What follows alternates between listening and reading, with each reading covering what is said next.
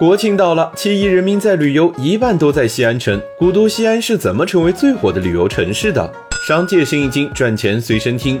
游客们爱西安。二零二三年上半年，西安接待了一点二亿游客，旅游收入只有一千五百亿。也就是说，来西安旅游人均消费才一千两百元。作为一个平均要玩三至五天的城市，每天的消费才几百块钱，不是游客不愿意花钱，而是真的没地方花钱。西安的景点很多都是免费的，火爆短视频的大唐不夜城免费，藏宝无数的陕西历史博物馆西安博物馆免费，有着绝美红墙的大雁塔和广仁寺还是免费。其他城市白天看庙，晚上睡觉，景点围墙一修，坐等门票创收。可西安却主动放弃了门票收入，将一个景区甚至一座城当做一个整体产品来打造，不收门票，但通过餐饮、住宿、休闲娱乐，同样可以拉动消费。游客花费更少了，但体验却变得更好了。汉服小姐姐爱西安，在任何一个城市穿着汉服走在大街上都有些格格不入，但在西安，汉服不再是拍照时的搭配，汉服就是汉服，是一种生活方式和文化认同。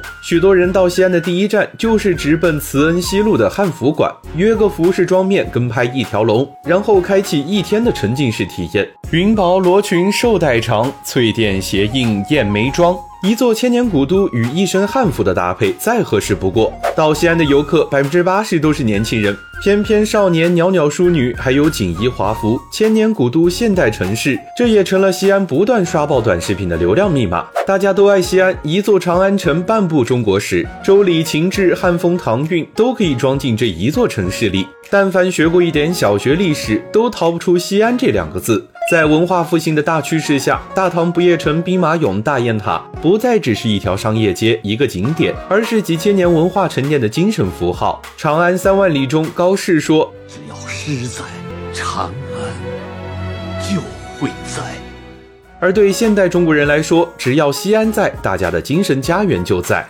西安不缺历史沉淀，这座千年古都从来都是中国的文化和交通中心。但想要把传统文化玩好，靠的是技术和机制的推动。用这个时代最火的技术和工具，加上几千年的历史文化土壤，来孵化最时髦的文化 IP，这才是西安能吸引这么多游客的重要原因。那么今年国庆你会去西安吗？